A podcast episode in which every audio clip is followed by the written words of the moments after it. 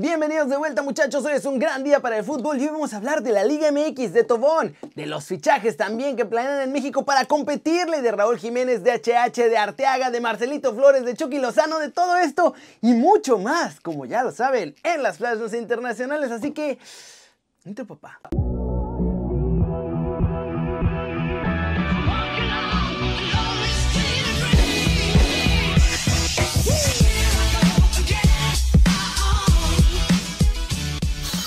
Arranquemos con la nota One Fútbol del día. Los Tigres hicieron oficial el bombazo de la década y ya hubo varias reacciones interesantes. Tigres va a iniciar este nuevo proyecto institucional con el que pretenden llegar a un nivel más alto muchachos y arrancan este reto con la contratación del campeón del mundo en Rusia 2018, el futbolista francés Florent Thauvin, procedente del Olympique de Marsella.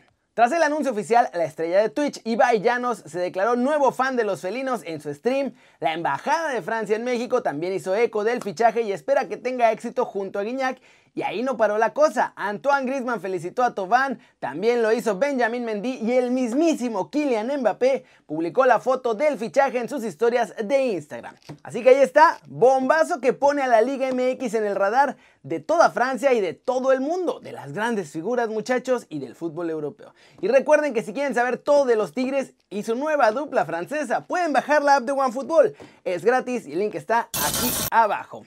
Siguiente noticia. La joya del San José Earthquakes, Kate Cowell, está dispuesto a jugar en México y no en Estados Unidos. Vamos a ver. Um, honestly, really, it's whoever wants me more and whoever I fit into their system the best. I've never really got a chance with Mexico, but US has been great for me so far, and they've given me a lot of opportunities. I got called with the U23s, and with the it was with the men's team too, it was all combined. So I had an awesome time there. So really, just keep all my options open right now. Como ven, ¿será que realmente le está abriendo las puertas a la selección mexicana o fue solo una respuesta que da bien, pero que va a seguir jugando con Estados Unidos? Cortecito internacional. La UEFA ya perdonó a los rebeldes que andaban organizando la Superliga, pero les puso un castiguito y les leyó la cartilla. En un comunicado especial, la UEFA escribió lo siguiente: En espíritu de reconciliación y por el bien del fútbol europeo, nueve de los 12 clubes implicados en el proyecto de la llamada Superliga presentaron a la UEFA una declaración de compromiso de los clubes que establece la posición de los mismos, incluyendo su compromiso a las competiciones de clubes de la UEFA, así como con las competiciones nacionales de clubes. Arsenal, Milan, Chelsea, Atlético de Madrid, Inter de Milán, Liverpool, Manchester City, Manchester United y Tottenham. Son los clubes que han aceptado las siguientes reglas para regresar.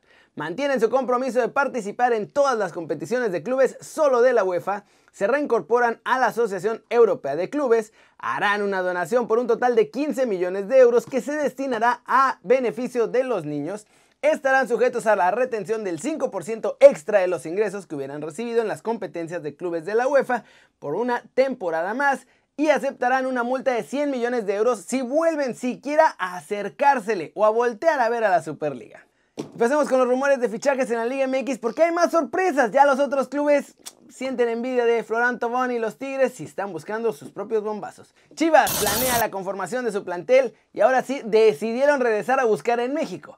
Están teniendo en la mira a Santiago Ormeño, ya lo sondearon de manera informal para saber cómo está su contrato con los poblanos. Necaxa ha hecho oficial también su primer refuerzo con la llegada de Vicente Poggi y los Rayos además buscan la llegada del defensor Lautaro Gianetti, actualmente en Vélez Sarsfield. Y mientras en Tigres hacen fichaje bomba con campeón del mundo. En América también piensan en fichajes europeos que salieron del mismísimo Real Madrid Castilla.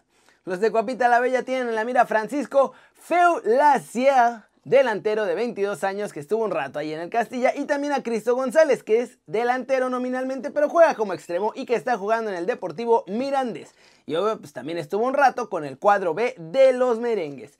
Y bueno, aunque no hay por ahora nombres enrayados, se comenzaron a agilizar porque no se quieren quedar atrás y que nomás sus rivales tengan bombazo este verano. Mucho ojo, que Aguirre ya trae en la mira a un español y ahora pueden acelerar por él porque quieren competirle a lo de Tobán. ¿Cómo la ven? Se siguen buscando en el fútbol europeo, unos con nivel de selección y otros con nivel de segunda B, pero bueno, sigue llegando talento a México y mientras sean buenos jugadores, pues mejor, porque sube el nivel de toda la liga y además nos voltean a ver mucho más. Y vámonos, vámonos con el resumen de los mexicanos en el extranjero logrando todo. En Bélgica, el Genk, muchachos, con nuestro queridísimísimo Gerardo Arteaga de titular, le gana 3 a 0 al Brujas hoy en un partido fundamental de los playoffs. Se ponen nada más a 5 puntos y siguen luchando por conseguir el doblete allá en Bélgica. Nuestro chavo, como les dije, fue titular